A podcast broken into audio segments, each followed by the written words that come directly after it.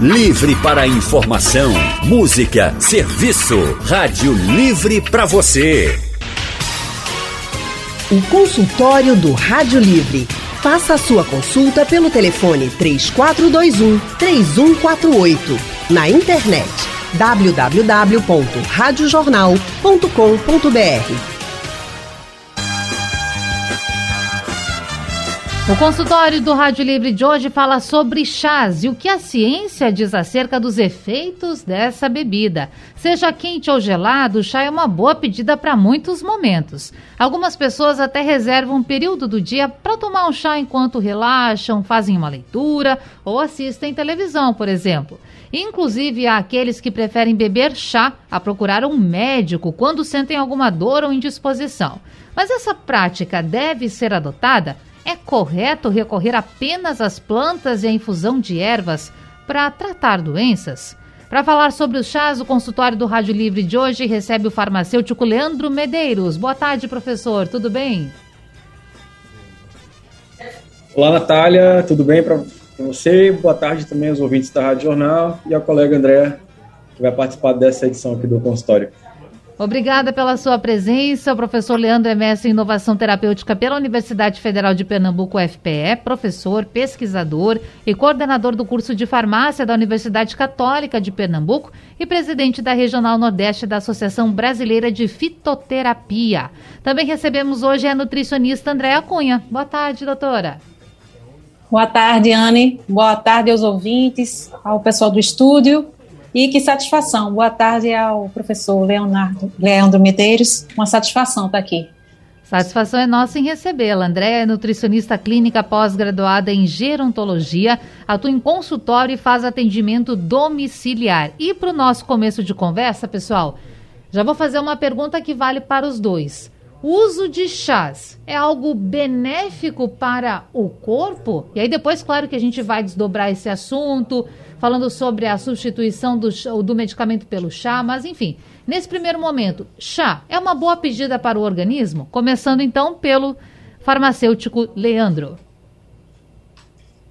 Bom, sem dúvida nenhuma, podem ser benéficos, podem ser saudáveis, porque o chá, basicamente, é uma extração feita com água de plantas que, às vezes, são alimentícias também, né? Plantas que a gente consome naturalmente pela alimentação habitual é, em determinado território. Então, é, chá de camomila, chá de erva doce, chá de boldo, são coisas que é, podem ser utilizadas né, de um jeito que nós chamamos de recreativo, é uma utilização mais é, episódica, né, até crônica mesmo, mas são bebidas que normalmente, é, nesse processo de produção do chá, você vai colocar dentro do, do da, da preparação final, digamos assim, substâncias que estavam presentes na planta e que no nosso organismo vão provocar algum tipo de benefício.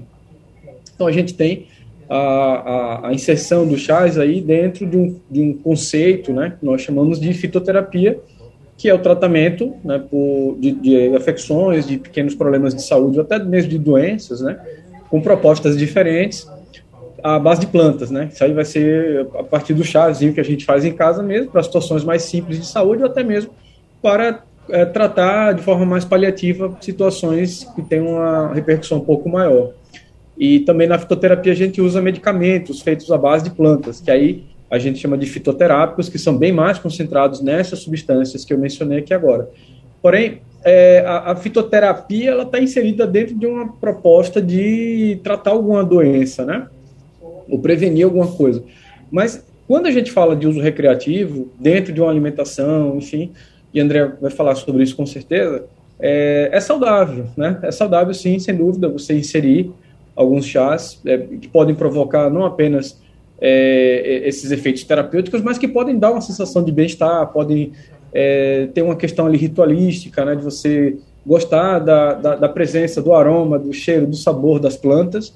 E essas substâncias que você também gere podem provocar algum tipo de benefício para o organismo. E aí você vai ter uma ação é, antioxidante, você vai ter algum tipo de ação anti-inflamatória, né? E que podem é, é, simplesmente manter o corpo funcionando bem, né? Isso é um propósito bem simples, não é necessariamente um efeito terapêutico, né? Não se trata de prevenir ou, ou, de, ou, de, tratar uma doença, mas, elas, mas os chás podem também chegar até esse ponto, se feitos da forma correta e se a gente, claro, não está falando de uma planta que seja potencialmente tóxica, porque elas existem, né? Tem plantas que não faz bem, tem planta que faz basicamente malefício para os seres humanos quando elas são consumidas, porque o perfil de substâncias que ela apresenta são de substâncias que não trazem benefícios, vão provocar inflamação, vão provocar oxidação, vão provocar algum tipo de lesão no organismo, fígado, né, um dos alvos mais é, mais procurados, digamos assim, né, pelo, pelo, por essas substâncias do chás. Então, a gente tem que tomar uma série de cuidados. É importante que isso seja feito de uma maneira orientada, né?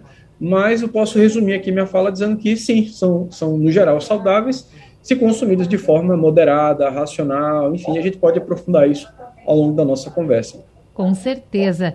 E a nutricionista Andréia, doutora, e aí, numa dieta, o chá é bem-vindo?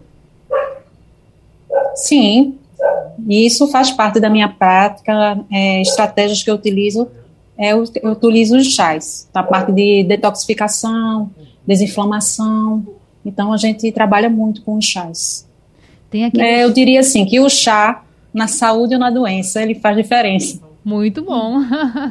E tem, doutora, aquele chá verde, chá preto, chá branco, muitas vezes o chá da moda, né? Já faz algum tempo que esses chás Isso. estão no mercado. Esses chás, é. eles são bons numa dieta, por exemplo, pessoa que quer emagrecer. O chá verde é bom? É, o chá verde sim. É, tem outros chás, né? Agora a gente tem que estar, é, ter atenção quando a gente busca né, informações que não têm um respaldo né, é, científico por trás. Então a gente tem os chás específicos para emagrecimento, que é o que a gente utiliza é, além do chá verde, a gente tem o de hibisco, que é muito utilizado, né, pelas pessoas, o chá de casca de cacau, né, que é bem fácil de fazer, que a gente também trabalha com a raiz de cúrcuma.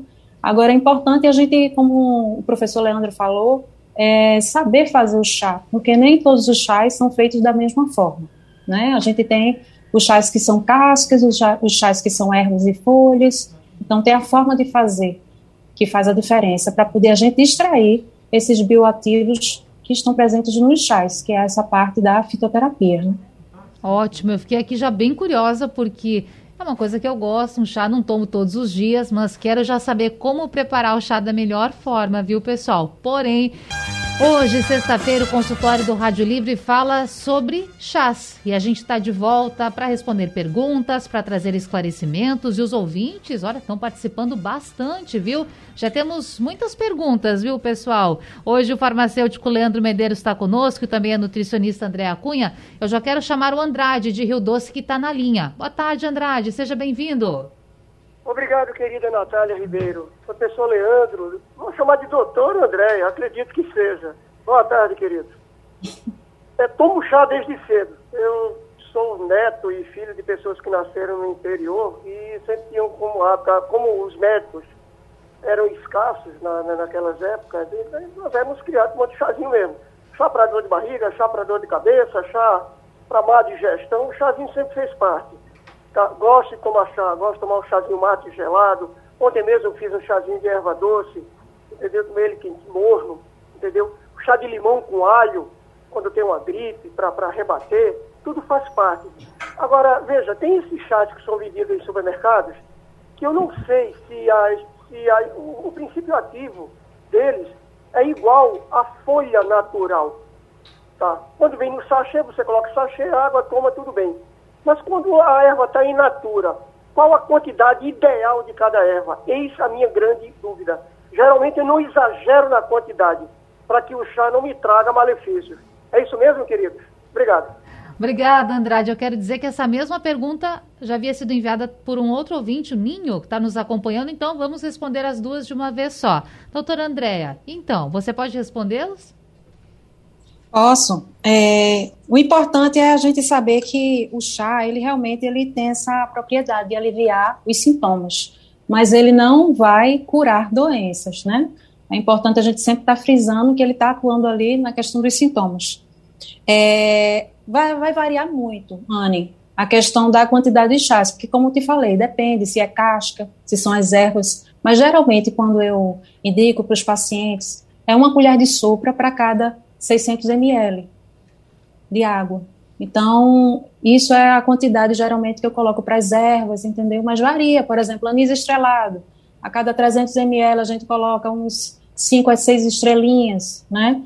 Então, depende muito. Com relação a esses chás industrializados, é, sem dúvida que é, ali tem muita mistura, né? Mistura que eu digo na hora da, da própria coleta, né? Desse material. Então, eu sempre busco é, informar, orientar os pacientes que eles sempre prefiram as ervas naturais, que comprem mais nas lojas de produtos naturais, que elas estão ali mais é, intactas, né, sem muita mistura. E, se possível, ela in natura mesmo. Se você puder colocar, recolher, né, no caso de folhas, né, e colocar para secar. Então, sem dúvida que a forma in natura ela é bem mais é, fidedigna com relação a aos ativos dela. Mas o professor Leandro, ele vai poder complementar aí melhor. Diga, professor. Andrade sempre com a gente aqui, né? Eu acho que toda vez que eu estou aqui falando sobre, sobre chás, ele aparece também. Tudo bom, Andrade? É o seguinte, é, a, a, gente tem uma, realmente uma, uma questão importante quanto à qualidade, que deve ser pensada. Nós sabemos que né, esses chás que são em saquinho, eles tendem a ter uma qualidade menor realmente do que o chá comprado a granel em casa de produtos naturais, por exemplo, né, da, da, como o André falou aqui. É, e se você tiver, se você não tiver uh, uma loja por perto e quiser usar realmente alguma planta in natura, quer dizer, aquela que você cultiva, que está ali no seu quintal, né? A, gente sabe que normalmente há uma proporção que é, você equivale, né? Tipo, por exemplo, se você usa, é, digamos assim, uma, uma colher de sopa do, da erva seca, né? Você deveria, deveria ter cinco vezes mais a quantidade da planta in natura, porque nesse processo de secagem você perde ali o percentual de água que vai dar mais ou menos isso, tá? É, agora, como o André também falou, isso depende muito de planta para planta. Eu vou dar um exemplo aqui. O chá do alho, se você está fazendo ali para fim recreativo mesmo, enfim, tomar com limão, mel, tudo bem, né? As pessoas fazem, às vezes, colocando um dente de alho, né? É, só que né, o, o, adequado, no caso do alho, não seria nem você fazer a quente, com água quente realmente, seria fazer com água a temperatura ambiente. Por quê? Porque quando você coloca água quente no alho, ele vai. Essa água quente ela vai fazer com que os princípios ativos, né, as substâncias que são benéficas para o nosso organismo, que estão lá na, no dente do alho, é, evaporem com muita facilidade.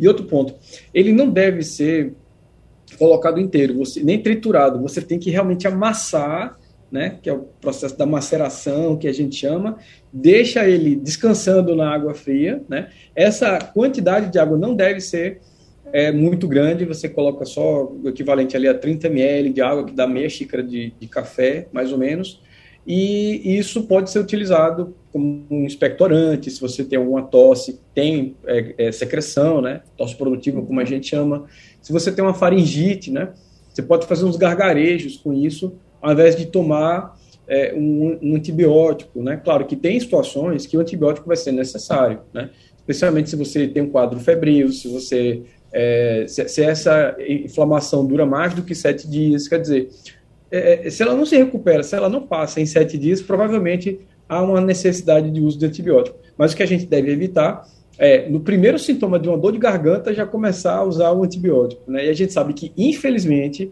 infelizmente, a gente ainda consegue comprar antibióticos sem receita em farmácias.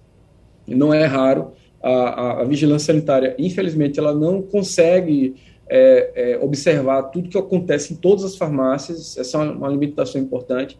E é, o Conselho Regional de Farmácia também deve fazer o seu trabalho no sentido de fiscalizar, porque se o farmacêutico da farmácia, e às vezes nem está lá, né?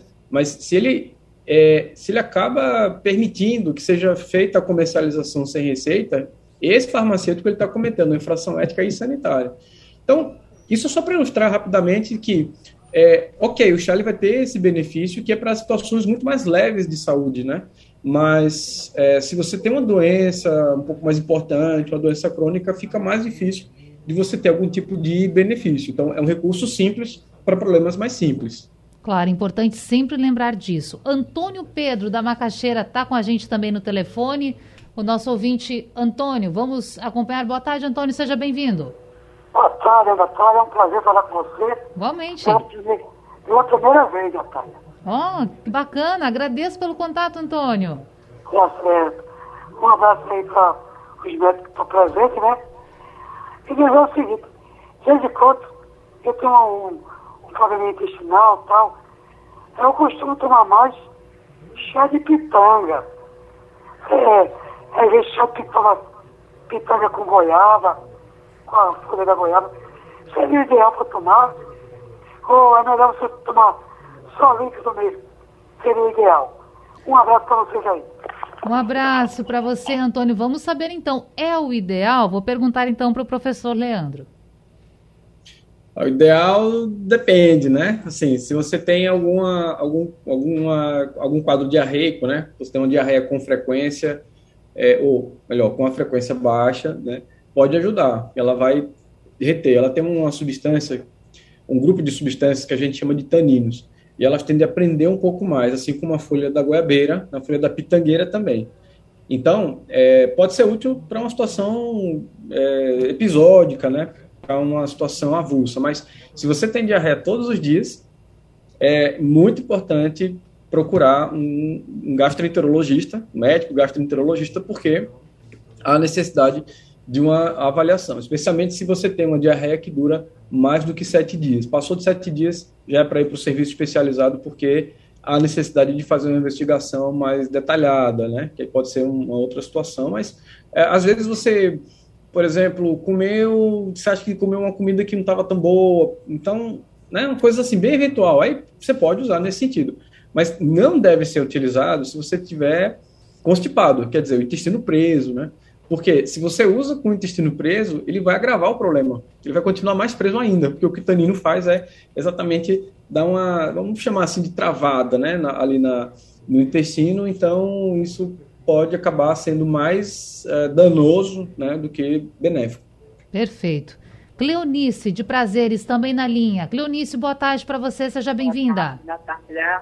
Olha, perguntar aos doutores que eu tomo muito chá do bordo do Chile, ele gelado. Que efeito ele faz? Boldo do Chile, é isso, Cleonice? Acho que a gente perdeu a Cleonice. Bom, pelo que eu entendi, ela quer saber qual, é, qual a, o benefício que traz esse chá. Nutricionista Andréa Cunha, você pode responder para a gente? Oi, Natália. Primeiro me desculpar, né? Porque eu cristalizei o nome de, de Anne e acabei não memorizando. Não, tem problema. Me desculpe, é, Natália. É o boldo do Chile, ele pode ser utilizado é, para as dores, né? Que geralmente as pessoas têm as dores estomacais, né? para o fígado também. Sabe que chegou uma outra. Mas o doutor Leandro é, pode, pode, complementar. Chegou, chegou uma outra pergunta tam, também antes, nesse sentido, falando do, do boldo do Chile. Eu acredito que seja realmente uma erva bastante utilizada pelos nossos ouvintes. Agora, o Lourenço Rocha, eu já vou aproveitar e trazer uma pergunta que vem em texto. Ele diz que toma chá de capim santo e de folhas de mangueira.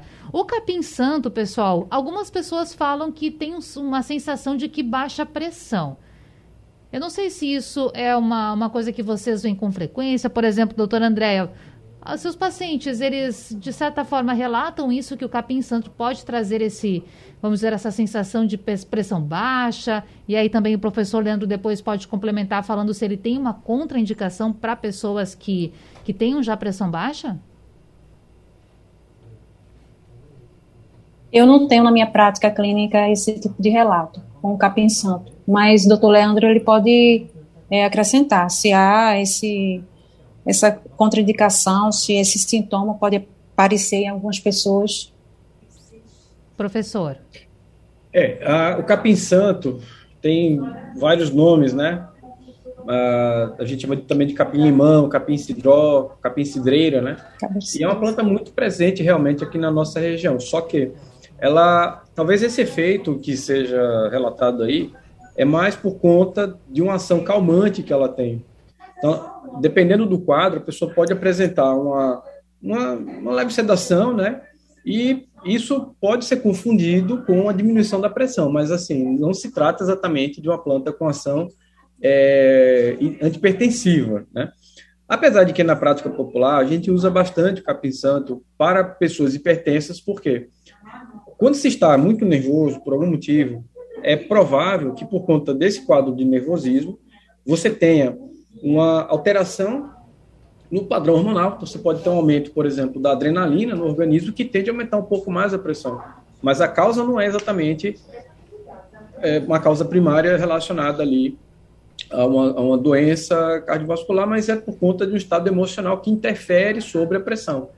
Assim, para uma pessoa que já é pertence, é claro, isso é, já existe uma doença de base, né? Já, se ela é previamente diagnosticada, mas ela poderia entrar como um tratamento complementar para manter o sujeito mais calmo. Ela é um calmante, tá? Também é usado para quadros de cólicas intestinais é, uma, e cólicas uterinas, utilizadas aí, por exemplo, na, na, naquele período pré-menstrual, né? Então, tem, tem um relato do uso tradicional nesse sentido, tem alguns estudos também, mas acho que o efeito mais importante do capim-limão, ou capim-santo, como queiram chamar, é realmente um efeito é, calmante, né? Suave. Deixa eu aproveitar essa pergunta porque a nossa produtora Gabriela Bento relatou há pouco aqui, veio no estúdio falar com a gente porque ouviu o que nós estávamos falando e disse assim, ó, olha, eu certa vez tomei chá verde antes de academia e senti uma, uma fraqueza, senti uma tontura também, que a pressão baixou, como se fosse assim. Tem alguma relação com isso, professor? O chá verde, pelo contrário, ele pode aumentar a pressão e aí já tem mais é, estudos que confirmam isso, né? É, talvez a, eu não, não sei se Gabi foi avaliada lá na academia, né? Se aferiram a pressão dela, mas é, ele pode aumentar a pressão. Então, por conta de um, de um pico hipertensivo, é possível que exista algum tipo de de vertigem, né? É, e também tem que ver outros fatores também, se a pessoa estava bem alimentada no dia, se ela descansou bem no dia anterior, é, enfim. Então, pode não ter relação de causa, né? Ou seja, o chá que causou esse mal-estar, mas outras coisas, né, podem determinar esse mal-estar. Até a intensidade do treino, ela pode ser incompatível com a alimentação da pessoa no dia, né? Ela comeu pouco e foi treinar com força, pode, pode provocar. Eu mesmo, quando vou treinar na academia fazer treino de perna, eu, eu tenho que pegar mais leve, porque eu, eu passo mal mesmo. E vai realmente de pessoa para pessoa, dentro também da alimentação, que é algo bastante importante. Voltamos com o último bloco do consultório do Rádio Livre desta sexta-feira, hoje falando sobre chás.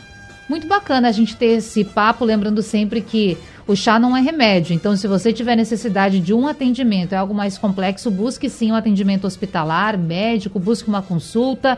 Mas a gente tenta, dentro do possível, responder aos questionamentos dos ouvintes que estão muito atentos nesse consultório. Por isso, liberando a linha agora do Nelson da Silva, de Nova Descoberta. Nelson, boa tarde, seja bem-vindo.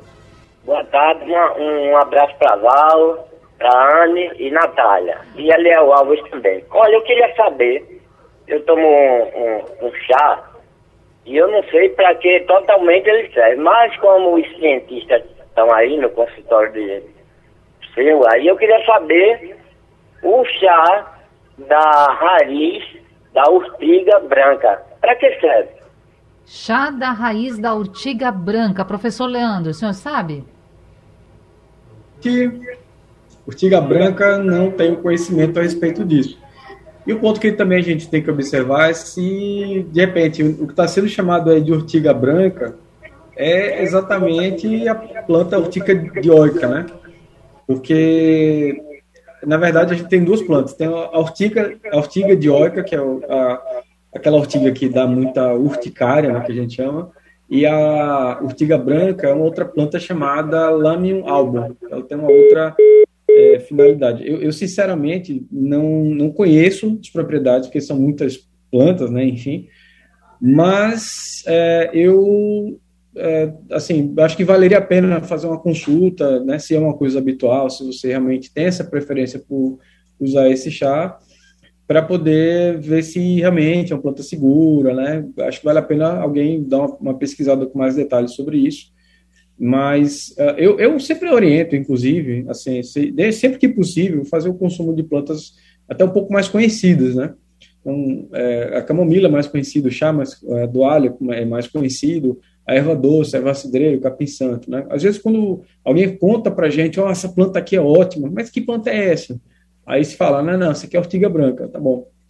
E aí você começa a utilizar isso mas não sabe se isso pode provocar algum dano, né, para a sua saúde. Mas, assim, rapidamente aqui, dando uma olhada aqui, uh, inclusive numa, num, num, site de pesquisa que eu utilizo, é, parece ser uma planta que tem uma atividade, é, ela pode ser útil, por exemplo, para quadros de, de constipação e pode ser expectorante também, mas é, eu teria que dar uma, uma estudada mais a fundo, assim, para poder afirmar isso com mais segurança, tá? E o próprio Nelson, nosso ouvinte, disse que toma, mas não sabe muito bem. Então, precisa de cuidado nessa hora. Não dá para sair tomando assim, não, Nelson. Vamos pesquisar mais sobre isso, viu? Agora o Carlos, de Jardim Atlântico. Carlos, boa tarde para você. Boa tarde, Natália. Diga. É, boa tarde, Natália. Boa tarde. É, boa tarde, senhores profissionais. É, eu, a minha pergunta é o seguinte: eu tomei chá de Carqueja, eu acho que o nome é Carqueja, foi um colega meu que morava no interior, porque ele dizia que se via muito para diabetes. Só que eu não sei se eu tomei descontrolado e depois bateu uma crise urinária que eu vivia no banheiro direto. Eu parei, aí eu queria uma orientação, se esse chá era bom mesmo para diabetes ou se é só pensamento pessoal do interior. Sim. Obrigado. Ah, bem, um abraço, Carlos. Muito obrigada. Aliás, esse tema diabetes está aparecendo muito aqui, viu? Quero passar essa pergunta para a nutricionista Andréa. A gente está falando de chá. Agora, alimentos também, doutora, para essas pessoas que enfrentam diabetes. A gente sabe de alguns cuidados, mas vamos lá. Chá, tem alguma contraindicação para esse público? Alimentos, o que deve ser evitado? Então, Natália, é, o Carlos falou aí que ele tomou e teve essa questão dessa, desses sintomas, né? E é porque a carqueja ela é diurética. Ela geralmente é utilizada para quem está em processo de emagrecimento. Não que ela vai ser um milagre para emagrecer, que nenhum alimento, nenhum um chá vai fazer com que você emagreça, né? Isso realmente não é verdade. E o chá ele é um coadjuvante junto com outras estratégias para que a gente possa alcançar aquele objetivo. Então, ele alivia e facilita muitos, muitos sintomas, né? Tirar a compulsão por doces. Então, por exemplo, o diabético geralmente ele tem essa compulsão por doces. Então, a gente pode estar utilizando um chá que retire mais essa, essa vontade de comer doce, como um chá de, de pau de canela, né? Tem também o chá de anis estrelado, que eu também utilizo muito nesse processo com os diabéticos, mas que tem que ter cautela, porque geralmente o diabético é, se ele não se ele tiver descompensado, se ele não tiver co controlado, né, equilibrado, acompanhado pelo seu médico, pelo nutricionista, então o que é que acontece? Ele vai ter um dano renal aí, né? A diabetes ela causa esse dano renal. Então, como também hipertensão. Então precisa ter realmente uma orientação de um profissional para que não prejudique mais ainda, é, agrave mais esse quadro da, da diabetes. Jaziel, de Beberibe. Natália. Também... Obrigada, doutora. Jaziel de Beberibe também tem pergunta. Fala, Jaziel. Boa tarde. Boa tarde. Valeu a pena esperar, viu? Muito obrigada também por esperar, viu, Jaziel? É, bem, eu acho que se o chá de capim santo é, mexesse na pressão, eu acho que nem pressão eu tinha mais, viu? Porque eu morei num colégio interno que eu acho que não podia comprar assim café para dar a gente, e todo santo dia, de 5 e meia, 6 horas, era chá de capim direto, viu? Agora sim, a minha pergunta é o seguinte: eu queria saber se tem algum chá para garganta, que eu tô com a crise de garganta, tô tomando já ibuprofeno, mas a minha saliva quando eu tô engolindo tá incomodando tanto. E eu ouvi dizer através de um médico que a gente tem um sal na saliva, por isso mesmo que quando a gente engola essa saliva fica incomodando. E cadê o famoso chamate, hein? Que a gente tomava tanto geladinho com limão. É famoso mesmo. Obrigada, Jaziel. Leandro, então, para a garganta, tem alguma coisa que possa ajudar? Claro que lembrando, não é, Jaziel, que a gente está num período também de algumas doenças respiratórias que em alguns casos apresentam sintomas como essa presença na garganta, influenza A especialmente. Então, se está com algum sintoma assim, é bom também procurar ajuda médica, viu? Mas deixa a gente ver com o farmacêutico Leandro um chá que possa ajudar, professor. Essa, essa recomendação, inclusive, da Natália, né, sobre que é, é o que está sendo dito, né? Assim, buscar um, um, serviço de saúde, porque como a gente está num contexto epidemiológico, né? As coisas estão acontecendo de uma forma muito é, intensas, né? Em relação à contaminação pela Covid, então qualquer dor de garganta, uma febre, é caso suspeito para COVID. Então é importante buscar um atendimento médico e não fazer a automedicação, né? até para fazer a testagem, apesar dos contratempos, né? mas vale a pena fazer a testagem para a gente saber realmente o que, que a gente teve. E outra, é, de forma complementar, né? já que o sintoma apareceu, e o tratamento da COVID para casos leves é assintomático, você pode, uh, por exemplo, como eu comentei, usar o chá do alho, fazer alguns gargarejos Outro, aí nesse caso é um alimento mesmo, né, que é o própolis. Ele pode também ser utilizado para isso, ele também tem uma ação é, bactericida, né, é, é, e também virucida né, sobre a, a, a, mucosa, né, oral. Então, o pessoal da odontologia usa bastante, inclusive, né. Então, pode ser utilizado também uns, aqueles sprays de própolis. Pode ser tanto aquoso quanto alcoólico, não importa, mas a farmácia tem. E a gente também tem, é, o, assim, o chá do mate que foi colocado, ele não é um produto que tem efeito antimicrobiano importante, né?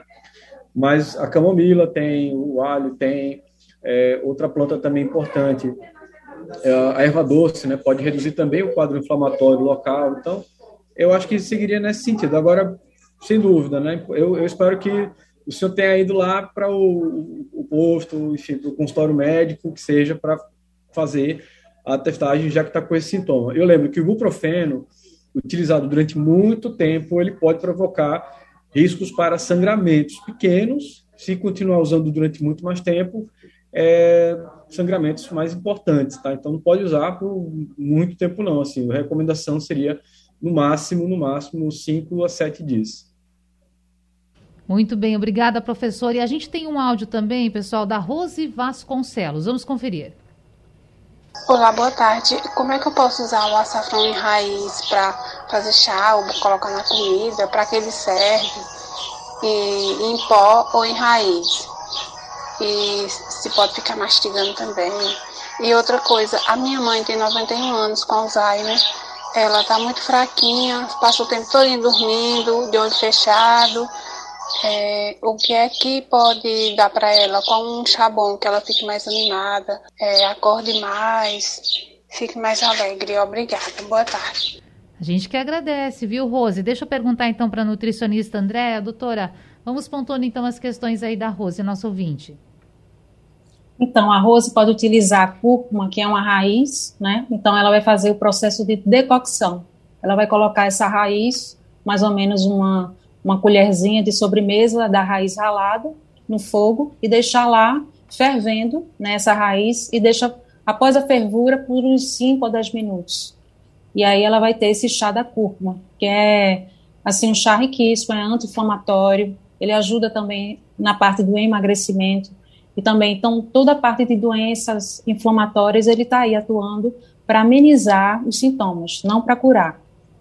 Com relação à questão do Alzheimer, né, que a mãe dela está tá fraca, é importante, se possível, fazer exames para saber se é, a mãe não está com uma anemia, por isso que ela não está, está é, tá faltando nutrientes nela que está deixando ela mais na cama, como é que está essa ingesta dela, se ela, quantas vezes ela está fazendo as refeições, né, para que é, muitas vezes acontece que essas pessoas, elas não ingerem o que precisam ingerir, né, durante o dia. Então, não fazem as refeições corretamente, porque come pouco, né, e a falta de nutriente que eu falei, né, uma anemia, uma falta de B12, né, faz com que as pessoas fiquem na cama, sem ânimo, né, mas o importante é que ela é, ofereça, forneça para a mãe dela sempre é, uma papa de aveia pela manhã, veja quais são as coisas que anteriormente, antes da doença, ela gostava, então para fazer um café da manhã, e colocar sempre é, poucas coisas, um prato não muito cheio, né? Fazer um almoço, tentar com que ela coma, né? Todo o prato, se não comer um prato inteiro, mas pelo menos um de sobremesa e acompanhando essa ingesta.